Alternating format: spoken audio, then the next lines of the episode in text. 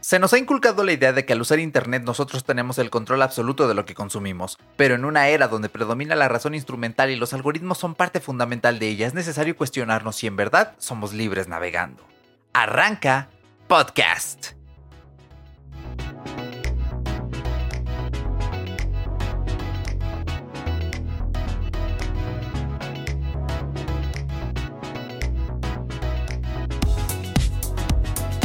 Bienvenido a Fuera de Bitácora, yo soy Yerochka y esto es un podcast semanal. Puedes escucharnos en más de 15 plataformas las veces que quieras, cuando quieras poner pausa, ir atrás, adelante. Esto es el futuro ya y como acostumbramos con temas relevantes para la comunidad tecnológica de Internet. Y el día de hoy vamos a tomar un tema que se presta a muchísimo debate, a muchísima interpretación. Aquí hay que hacer una hermenéutica bien profunda de filosofía que, oh, claramente, obviamente, no vamos a dedicar en este episodio a full porque eso nos tomaría horas, meses, incluso haciendo una tesis, una tesina, así que vamos a darle una escarbadita, vamos a poner sobre la mesa qué tan libres somos a la hora de elegir en internet. De verdad somos libres porque las cosas hoy en día son bien distintas y esto es algo bien complejo de analizar. Antes de iniciar, pues sí quiero hacerte la mención de que si me llegas a escuchar un poco mormado, estos días me ha atacado una alergia horrible, he tenido un poco de flujo nasal, ayer me la pasé tremendamente mal en mis clases, no puedes tener la cámara prendida porque cada rato se sale el moco.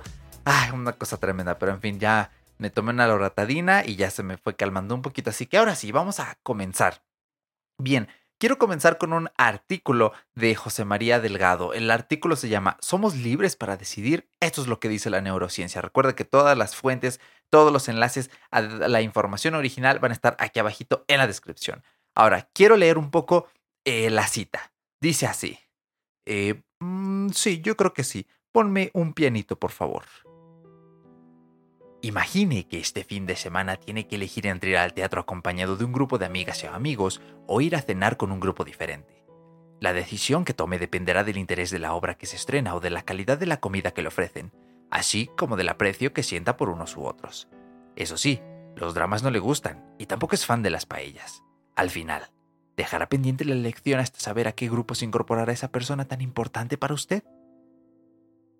Ahora sí, fin de la musiquita. ¿Por qué lo leí así? Porque José María Delgado es de España. Un abrazo para la gente que nos escucha hasta el otro lado de España. Y ya ahorita que me escuché en la monitorización dije, wow, me escucho de lujo con el pianito y e intentando hacer un poco el acento que tienen nuestros hermanos ibéricos al otro lado del Atlántico, que a mí me encanta vuestro acento, tíos. De verdad que flipo y trabajo en mejorarlo porque sé que no es 100% perfecto y que aparte variando las regiones, la gente de Madrid tiene un tono, la gente de Valencia tiene otro, es una cosa increíble, maravillosa que es natural que se dé porque incluso aquí en México, aunque crean que todos hablamos así planos y no tenemos acentos, pues claro, hay gente en el norte que empieza a tener su acento y bueno, esto va variando, ya saben cómo es esto de la, eh, la multiculturalidad y estas cositas.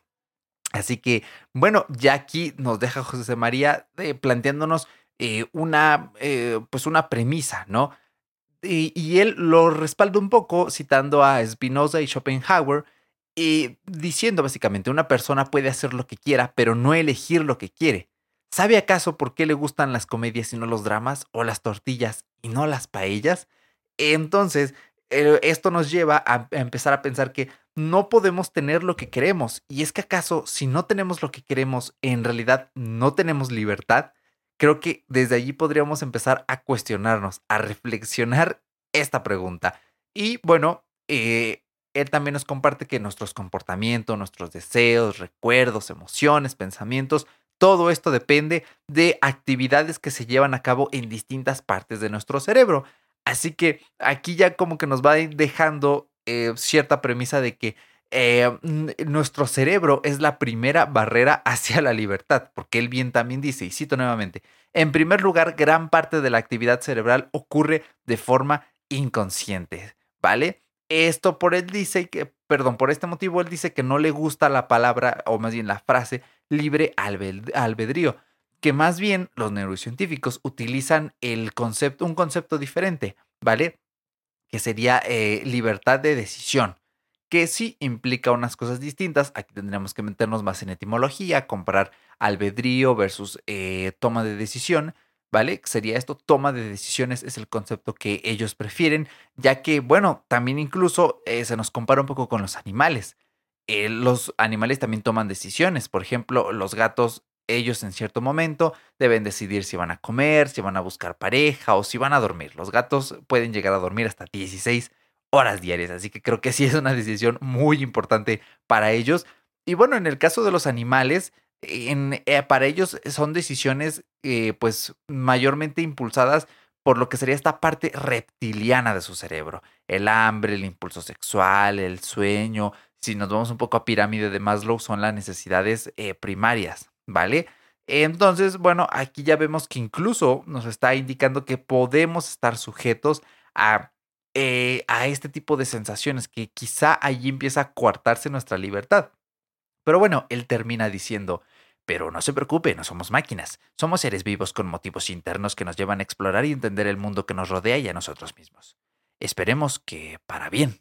Así que bueno, allí lo tienen. Eh, José María Delgado es profesor emérito de neurociencia en la Universidad Pablo de Olavide. Así que un gran aporte y creo que es una gran introducción porque nos lleva hasta la parte más fisiológica y ya podemos irnos dando quizá eh, pues una idea de que o cambiamos el concepto de libertad o decimos el cerebro definitivamente es la primera barrera que tenemos hacia la libertad. Y nuevamente en otra fuente me encantó esta comparativa que ellos hacen. Eh, en esta página comparan a un piloto de un barco, bueno, más bien dicho, al capitán de un barco, al conductor. Es un poco complicado, ¿no? Ellos escribieron piloto, pero realmente se le dice piloto a un barco. Bueno, puede haber piloto de carreras, de autos, piloto de avión. Sí, yo creo que sí, en fin. Y a un maquinista. Aquí sí maquinista, no creo que pueda haber piloto de tren. O bueno, quién sabe. Pero se les compara. ¿Por qué? Porque eh, el maquinista conduce un tren. Ok, sí. El tren puede ir hacia atrás, hacia adelante, frenar, sonar la campanita al tut. Eh, pero aquí hay algo que lo define la ruta ya está construida. O sea, la ruta eh, son los raíles y él no puede mover, no puede salirse de estos raíles. O va para atrás, o va para adelante, o se mueve una palanquita que te lleva por otro camino que ya está construido. Pero en cambio, el piloto de un barco puede eh, pues navegar básicamente por donde haya cuerpos de agua, ¿vale? Puede rodear las costas, puede ir a aguas más profundas, menos profundas, aparcar, en, aparcar entre comillas, en, un, en el puerto de una isla, en el puerto ya de tierra firme de una nación grande. Entonces, bueno, se podría decir que eh, en este caso el capitán de un barco, de un bote, tiene unos márgenes más amplios a comparación de el de un, eh, perdón, de una, de una, de una maquinaria, ¿vale? Hoy ando un poco, mi cerebro anda un poco trabadín y eso que hoy voy a grabar tres episodios. Espero que esto se vaya engrasando un poquito más. Y de aquí vamos a brincar un poquito a la siguiente reflexión que nos la, nos la comparte perdón, Javier Murillo. Él dice que para el año 2030 la mitad de las decisiones ejecutivas, desde los CEO hasta la base en las empresas, serán tomadas por nada más y nada menos que algoritmos. Y también nos plantea, imaginemos un futuro en el que al principio las máquinas nos van a empezar a sugerir opciones, pero nosotros tomamos las decisiones. Las máquinas después van a elegir una opción y nosotros las vamos a autorizar. Después, las máquinas tomarán decisiones sin consultarnos y solo nos van a avisar. Y en otros casos más extremos, las máquinas van a tomar las decisiones sin siquiera avisarnos. ¿En qué época crees que estamos tú? Me encantaría que me dejaras esto en un comentario en nuestro video de YouTube, en nuestro perfil de Evox. También puedes buscarnos en Evox y dejarnos un, un comentario, dejárnoslo en una red social, por un DM. Creo que es bien interesante. Eh, pero bien interesante las máquinas nos dan opciones y nosotros decidimos, las máquinas eligen y nosotros autorizamos, los algoritmos toman decisiones y solo nos avisan, o los algoritmos toman decisiones y ni siquiera nos avisan. Tal vez incluso dependiendo del contexto de en donde nos estemos moviendo, esto ya está pasando a distintos niveles. Y bueno, al final él nos deja una reflexión. Esto no va a suceder de un día para otro. Será una transformación silenciosa pero constante. Así que eh, es un poco creepy, ¿no? Empezar a pensar en estas cosas, en, en qué etapa estamos. Y luego un artículo de la BBC, para irlo ligando con esto, tiene un artículo de 2018 que se llama Cinco algoritmos que ya están tomando decisiones sobre tu vida y que quizás tú no sabías. Y bueno, nos ponen un ejemplo bien interesante de recordar. Eh, voy a citar, un video que mostraba cómo sacaban a la fuerza a un pasajero de un avión de United Airways en el aeropuerto O'Hare de Chicago, Estados Unidos, se convirtió en un fenómeno viral el pasado mes de abril de 2018. En este caso, a un médico de nombre David Dow le hicieron que desocupara su silla para dársela a un piloto de la compañía que tenía que llegar a, en este caso, a la ciudad a la que iba el vuelo, que era Louisville, para hacer un relevo. ¿vale? Y esta necesidad fue tomada por un algoritmo. En este caso, un software que se, se, cree ya había desde antes elegido al doctor muchísimo antes de que este pusiera un pie en el aeropuerto. Entonces, aquí es bien interesante. Yo pensé aquí, bueno, mucha gente va por allá a la ligera con su privacidad, sus datos y dicen, pues no me importa porque pues yo no soy nadie importante. Sí, ok, no eres importante, pero ¿qué pasa en el momento en que un algoritmo es capaz de trazarte porque sabe que te ríes de ciertos tipos de memes en Facebook, que vas a viajar en avión, pero ese día dice, ah, esta persona, ¿sabes qué? Pues no es muy importante y lo que va a hacer no es de alta prioridad. Mejor dale el lugar de esta persona a alguien que tiene que ir a hacer un relevo a tal parte aquí ya empieza a haber una jerarquía y esto es bien peligroso. Así que, bueno, yo lo dejo para la, eh, sobre la mesa por si tú eres una de esas personas que van por allí a la ligera. Esto ya pasó y puede seguir pasando. Así que yo creo que es un asunto del que debemos comenzar a preocuparnos más, específicamente también con nuestra eh, privacidad y nuestra seguridad en Internet, ¿vale? Pero también nos ponen la BBC más ejemplos. Por ejemplo, la inteligencia artificial puede decidir si vas a tener un trabajo o no. Es decir, hay empresas en las que los currículums vitae ahora son más propensos a ser descartados sin que pasen por eh, los ojos de un empleador de sí, de un empleador de un ser humano. Primero los filtra un robot, un algoritmo y después los más interesantes le llegan a una persona, lo cual mm, pues no me parece lo más transparente porque hay cosas que el algoritmo puede obviar, perdón, porque no es un cerebro humano y en este caso la persona podría notar y podría serle de utilidad. Y te lo digo yo como un estudiambre que ya mero se va a titular y este tipo de cosas es como de, ay, no, favor. Bueno, no es, no me ilusiona el hecho de tener un empleo porque a mí me gustaría más ser freelance y trabajar por mi cuenta. Ahora sí que ser mi propio jefe, como dirían todas estas empresas semipiramidales, ¿no? Donde pones a venderte zapatos, perfume, coches, etcétera.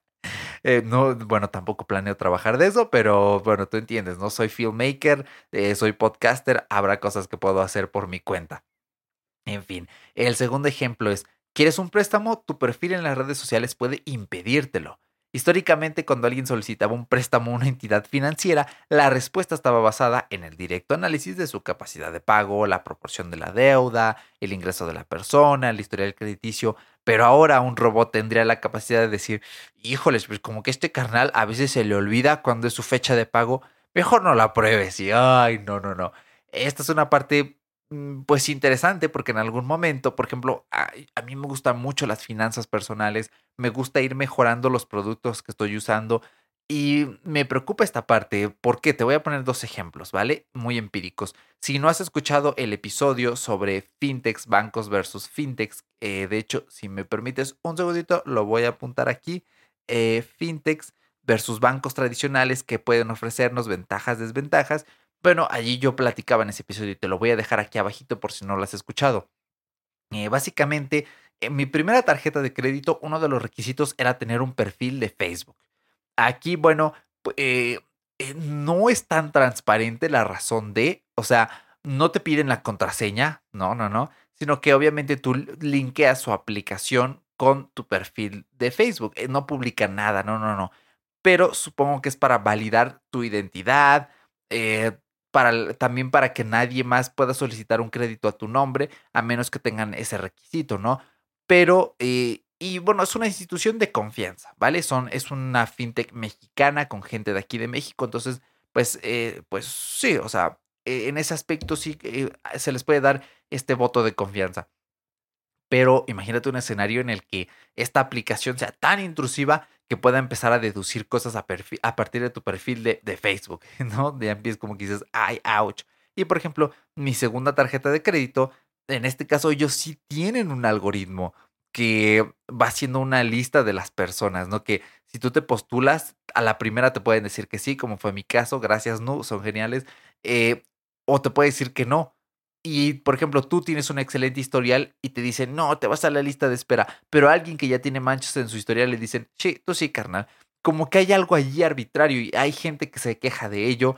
Obviamente este algoritmo puede estar calibrado para también aprobar a una parte de la población que el algoritmo sabe se va a retrasar y va a ser más propensa a pagar intereses, porque uno de los objetivos de estas instituciones financieras, sean fintech, sean sofipos, eh, por, por Sofipo, enténdase, una sociedad financiera de financiación popular, es decir, gente se presta dinero entre ellos, pero siempre hay un, intermediario que es el que determina la tasa de interés. Entonces, el objetivo de estas Sofipos, fintech y bancos es que tú firmes un contrato y al utilizar sus servicios, en algún momento puedas incurrir en pagar intereses o en pedir un préstamo y que pagues intereses. Si tú eres un muy buen pagador, que es lo que yo siempre te voy a recomendar, siempre te vas a aprovechar de esto y nunca les vas a pagar ni un peso. Es más, si la tarjeta tiene cashback o este tipo de beneficios simpáticos y de preferencia sin anualidad, es más, hasta te van a regalar ellos dinero a ti.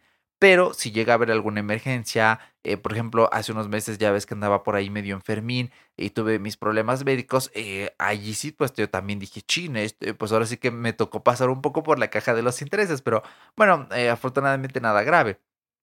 Entonces, eh, pues e, es, es triquiñueloso, ¿vale? O sea, puede ser que si te den el, préstamo, en el, este caso el ejemplo que pone la BBC, pero sea porque saben que en algún momento vas a fallar y el algoritmo es tan perfecto que si el algoritmo ya sabe qué estamos pensando y por eso nos muestra publicidad de cortinas después de haber dicho cortinas en una conversación sin la necesidad de habernos escuchado, imagínate que sepa cuándo vas a dejar de pagar o en cualquier momento eh, algo va a pasar y vas a terminar regalándole dinero a la institución financiera. Entonces, eh, pues esto ya se está empezando a ver, yo creo que ya está creciendo y oye, da miedo admitirlo. El siguiente caso que nos pone la BBC es, por ejemplo, para los sitios, perdón, los sitios de citas. Aquí nos pone el ejemplo de un sitio que se llama eHarmony, que es uno de los sitios de citas más exitosos del planeta. Y en este caso el algoritmo ajustaba los perfiles de algunos clientes con la idea de volverlos más simpáticos y atractivos. Entonces eh, aquí es cuando uno dice, eh, ok, esto sí, y ya empieza a dar miedito, ¿no? Eh, y pues, oye, te deja pensando, ¿no? y ponen el ejemplo de Tinder pero en Tinder ah, juegan otros factores. Obviamente también hay que pagar, ¿no? Hay ciertas situaciones de desigualdad entre eh, la capacidad de hombres y mujeres. Y estos algoritmos pueden llegar a ignorar preferencias de los usuarios, como me gusta, no me gusta. O sea, el algoritmo ya va a empezar como que a controlar un poco más lo que él crea que sea lo correcto. Y ya sabemos que para estas cosas del amor, pues el cerebro, pues, eh, pues no, no tiene mucho juego. Hay que sentirlo aquí, aquí adentro, ¿no? Eh, da miedo, ¿no? Que el algoritmo también empiece a quitarnos ese rasgo tan, tan humano, tan propio de, nosotros. Así que mucho ojo si utilizas alguna aplicación de, de citas. Verifica que sea lo más transparente posible. También, por ejemplo, un programa puede determinar si eres adicto o si puedes tener un seguro médico. Y de hecho, recientemente, para el 2018, en el estado de Tennessee, el proveedor de seguro médico Blue Cross y la firma tecnológica Fuzzy Logics anunciaron la creación de un algoritmo que analizaba nada más y menos que 742 variables para evaluar el riesgo de abuso e identificar posibles adictos. Y esto, por supuesto, tuvo también una implicación ética porque eh, por una parte estaba la gente que decía, oye, los datos analizados tienen el historial médico, la dirección de donde residen las personas, los nombres de los candidatos, o sea, es una cosa tremenda ya a nivel historia de terror Facebook porque ya Dani Bercor nos había platicado, no me acuerdo si fue aquí o fue en un episodio de Todo Lógico, Facebook puede saber dónde vives y eso da mucho miedo, ¿vale? Y bueno, el último caso es, un computador puede enviarte a prisión y esto está bien interesante, se los voy a leer. Jueces en al menos 10 estados de Estados Unidos están dictando sentencia, ojo, con la ayuda de una herramienta llamada Compass. Eh, aunque aquí solo tiene una S y creo que la palabra compass, que significa, no significa compás, sino brújula, se escribe con doble S. Entonces, eh, para que se hagan una idea, no es compás de brújula porque se puede, se puede malinterpretar. Entonces, dice así, uno de los casos más famosos que involucra el uso de compass ocurrió en 2013, cuando Eric Loomis fue sentenciado a siete años de prisión por eludir el control policial y manejar un vehículo sin el consentimiento de su dueño. Al preparar la sentencia, las autoridades locales presentaron una evaluación basada en una entrevista y en la información sobre sus probabilidades criminales, y Loomis obtuvo una calificación de alto riesgo de cometer nuevos crímenes. Después sus abogados rechazaron la condena usando distintos argumentos. Uno de ellos, el hecho de que Compass había sido desarrollado por una empresa privada y la información sobre cómo funcionaba el algoritmo nunca había sido revelada. También reclamaron que los derechos de Loomis habían sido violados porque la evaluación de riesgo tomó en cuenta información sobre el género y la información racial. Y ya aquí se cae todo. Aquí dices, ok, de hecho, un análisis de más de 10.000 acusados en el estado de Florida, publicado en el 2016 por el Grupo de Investigación ProPublica, mostró que las personas negras eran a menudo calificadas con altas probabilidades de reincidir, mientras que los blancos, ¿tú qué crees? Eran considerados menos proclives a cometer nuevos crímenes. Esto, esto está brutal y Estados Unidos tiene un problema enorme de racismo. Eh, yo creo que en todo el mundo, aquí en México también hay, hay racismo en Europa hay mucho racismo eh, también, tristemente. Y pues esto nos habla claramente de los sesgos que pueden adquirir los algoritmos, ¿vale? O sea, eh, ¿se acuerdan de ese caso de un algoritmo de Google que clasificó la imagen de una persona negra con un simio? O sea, dijo, esta, esta imagen de aquí es un simio. Y mucha gente se quejó y entonces salieron los expertos a decir, pues, oh, obvio, tontos, si nosotros somos racistas, los algoritmos van a ser racistas también porque nosotros hacemos los algoritmos. Porque son algoritmos, no inteligencia artificial. La inteligencia artificial puede ser más difícil, perdón, puede ser más inteligente que nosotros y decirnos, tú eres un tonto, yo sé que esta es una persona y esto es un mono, así que eh, pero todavía no llegamos a ese punto, o no al menos no, no como quisiéramos, ¿vale? Entonces, pues esto está preocupante. Ahora vamos a ir brincando, ya que empezamos a hablar un poquito más ya de lo tech del algoritmo como tal un artículo de Andy Stallman que me parece muy interesante y él, dice, eh, él lo titula El ser humano se transformó en algoritmo. Y primero nos, eh, nos, remonta a pensar en el origen y en la etimología del algoritmo. De hecho, este término eh, podríamos empezar a, utilizarlo ya hace más de 2000 años, con las primeras civilizaciones. Y según el Diccionario de Etimologías de Chile, la palabra algoritmo procede del nombre de un sabio árabe que se llamaba al Kewarizmi. Y en este caso, cuando se empezó a revolver, ya saben que eh, los árabes eh, tomaron España un tiempo y se estuvo ahí mezclando un poco la cultura. Eh, y esta palabra, pero en el nombre de este experto se introdujo en el propio latín medieval y después se contaminó con el griego, que, con la palabra aritmo. Entonces ya mezclados al aritmo surgió la palabra algoritmo. Es un, un origen bien interesante, ¿no?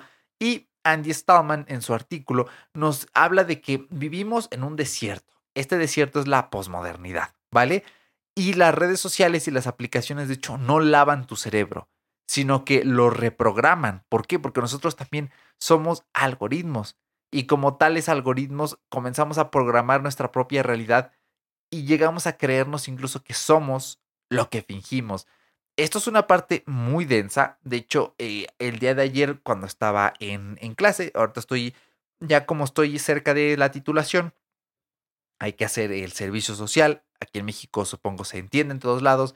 Por si alguien en Latinoamérica no entiende qué es el servicio social o no se maneja de la misma forma, bueno, prácticamente uno como estudiante de una universidad pública debe hacer una práctica profesional semiprofesional en una institución pública. Nosotros como estudiantes de la Universidad Nacional Autónoma de México no podemos hacer estas prácticas en una empresa privada porque de alguna forma, como la universidad es pública, de, digamos, estos impuestos eh, tenemos como que redimirlos, ¿no? Hacer el servicio en una institución pública para eh, pagarle un poco a la gente eh, lo que ellos hacen por nosotros, ¿vale? Entonces, yo estoy haciendo mi servicio social en mi propia facultad, soy profesor adjunto y precisamente estaba charlando esto con, con mi clase. Em, ah, y les puse un ejemplo de Mandarax. Ya sabes que Mandarax te lo recomiendo muchísimo. Es uno de mis podcasts favoritos. Es el mejor podcast de ciencia en México. De hecho, te lo voy a dejar por aquí. Mandarax sobre sangre. Si era sobre sangre, sí. Fue el que apenas subieron la semana pasada. Y, las chicas de Mandarax hicieron un episodio increíble en el que hablaban de la sangre. Y ellas comentaban, es que este médico que descubrió las funciones del corazón, de que la sangre iba circulando por todo el cuerpo, tenía que abrir serpientes vivas enfrente de un auditorio, porque en esos tiempos o era eh, o nos enseñas o sabes que estás mintiendo, no esto no existió, porque en ese entonces no habían fotos y yo le decía a mi clase, ahora es al revés, ahora o enseñas foto o no existe o lo que enseñas en la foto es la verdad absoluta. Entonces a esto es a lo que se refiere Andy Stallman, somos lo que fingimos, ¿ok? Eh, de todas formas te voy a dejar el Mandrax en la descripción, escúchalo, te va a encantar, es, es divertidísimo. Eh, y bueno, él después nos dice, una gran parte de esta sociedad posmoderna vive en estado de alienación casi eh, constante. Eh, este concepto de alienación es bien interesante. Marx tiene como que distintas, distintas ramas de, de alienación. Una de estas pues, es la alienación filosófica con uno mismo. Y me encanta este párrafo. Como vacunada contra el virus del libre albedrío, el pensamiento crítico y la duda. Deseamos un futuro que nunca fue. Añoramos un pasado que nunca será e ignoramos el presente que nunca existió. Vivimos programados para lograr la máxima producción, el máximo consumo, la mejor eficiencia y la menor conciencia sobre lo anterior. Hemos creado un ecosistema que devora datos y los transforma en beneficio, manipulación y moneda de cambio para unos pocos. Pero todos lo sabíamos. Facebook es un monstruo, pero es un monstruo más entre tantos. Y bien tajante concluye su artículo Andy. ¿Qué nos pasará como sociedad si el algoritmo se equivoca? La verdad es que es descorazonador leer esto. Y yo cuando leí esto, por ejemplo, me acordé de la película de Yo Robot, de cómo el protagonista se quejaba de que este robot salvó, lo, salvó al protagonista en lugar de a la niña que se estaba ahogando en el carro. Porque él lo analizó con su inteligencia artificial y dijo, pues es que tienes más probabilidades de sobrevivir tú, carnal, que la morrita. Entonces, bueno, ahora sí que el corazón siente una cosa, la cabeza piensa otra cosa. Aquí es donde ya podemos empezar a, a dilucidar, ¿no? A pensar, ¿e-, ¿están los algoritmos bien? Porque por ahora la función de los algoritmos, eh, como ya dije al inicio del episodio, es bien instrumental. O sea, eh, está principalmente orientada a una parte económica, a utilizar nuestros datos para dirigirnos información, anuncios, para manipularnos, como ya ocurrió en 2016 con Cambridge Analytica. Entonces, debemos comenzar a, reflexionar. Si somos libres, o es un algoritmo el que está decidiendo con nosotros. Cuando tú abres tu perfil de Facebook, ¿realmente crees que tú eres libre de elegir qué artículos te aparecen, qué publicaciones te aparecen? Porque déjame decirte, el algoritmo filtra publicaciones que él considera pertinentes. Te oculta información de tus amigos, te oculta información de las páginas. Las páginas le pagan publicidad, pero eso no garantiza que tú vas a hacer clic o que incluso te las va a mostrar. O sea, puede estarte robando en ese aspecto si tú pagas publicidad en Facebook. Y sobre todo cuando me animé a hacer más este episodio, pensé muchísimo en YouTube. Los creadores nos quejamos de, del algoritmo. Yo lo digo y siempre lo diré eh, YouTube es una mierda. Entonces, eh, bueno, pues hay que ponerse eh, a pensar. Y esto es obvio, el algoritmo nos pone las cosas que, él quiere. A veces son cosas random. A veces hay que estarlo guiando y ponerle, sabes que esto no me interesa. es un asunto denso. Y hay, hay algoritmos en todas partes. En TikTok. uno de los últimos episodios que hizo este em, Julio César Fernández en Apple Coding, que de hecho te lo voy a dejar eh, aquí abajo también en la descripción. Eh, Apple Coding, ahí está, anotado. Él nos hablaba un poco del algoritmo de TikTok y decía, el algoritmo le toma 40 minutos saber qué te gusta. Comenzar a construir un perfil. Entonces, ya de ahí él empieza a curar qué es lo que a ti te qué, es lo que quieres ver. Entonces, yo no te voy a decir, yo no, yo no quiero darte la respuesta, quiero hacerle rendirle honor a mi bebé Sigmund Bauman y no te voy a dar una respuesta tajante en este episodio. Simplemente quiero decirte, o plantearte, o preguntarte, ¿los algoritmos nos, nos, ayudan a ser libres? ¿En verdad somos libres? ¿Nosotros tenemos más poder que los algoritmos? Creo que son preguntas bien interesantes para tener un poco de insomnio esta noche y tener la cabeza sobre el almohada un par de horas pensando y finalmente irnos a, dormir, ¿no? eh, yo, yo, estoy grabando ya casi ocho y media, entonces, ah, sí, me encantaría dormir. Todavía me falta hacer la publicidad para las redes sociales, ya cada vez lo estoy tratando de hacer un poco más simple, pero en fin, eh, digo, me falta grabar dos, dos episodios. Y bueno, quiero agradecer a Robert Sasuki. De hecho, también te voy a dejar el episodio de el podcast Te invito un café él hizo un episodio que se llama Cómo estar al día en Internet con lo que te gusta y precisamente también hace una breve mención de esto, de que no estamos quizá consumiendo lo que nosotros queremos y habla un poco de cómo tener herramientas para comenzar a consumir contenidos que nos importan, que nosotros queremos. Eh, empieza a poner ya, por ejemplo, sobre la palestra utilizar un lector RSS feed. Eh, tú que eres geek, que me escuchas aquí, bueno, eh, ahí él presenta pues un poco de aplicaciones, de herramientas, entonces va muy afín, te lo recomiendo, no te lo pierdas, ya sabes que también todos los enlaces aquí abajo en la descripción. Y bueno, yo hoy siento que nos despedimos un poco así más ah, filosóficos, ¿no? Y eso me gusta muchísimo, así que, como ya dije, Aquí te voy dejando estas cuestiones y yo ya me voy despidiendo, así que no olvides dejarnos una puntuación en Apple Podcast porque eso nos ayuda muchísimo a que nos conozca más gente. También déjanos un comentario sobre qué te ha parecido este episodio en YouTube. Gracias Iglis por dejarnos tus comentarios en YouTube. Siempre los leemos, te lo agradecemos muchísimo y te mandamos un abrazote. También en Evox puedes dejarnos un comentario, por supuesto. Recomienda este podcast así con tu viva y hermosa voz a otras personas que creas que les puede ayudar, que les puede interesar, incluso si no son geeks, porque ya sabes que aquí tratamos temas muy de pues de distribución general para que todo el mundo los conozca porque aquí nos dedicamos a entender el cómo y el porqué de la tecnología que utilizamos en el día a día. Así que sin más, yo soy Erochka, te mando un abrazo, cuídate muchísimo, usa mascarilla y nos escuchamos hasta la próxima semanita. Y bueno, para mí va a ser en media, en media hora, en un minuto voy a empezar a grabar el siguiente episodio. ¡Chao!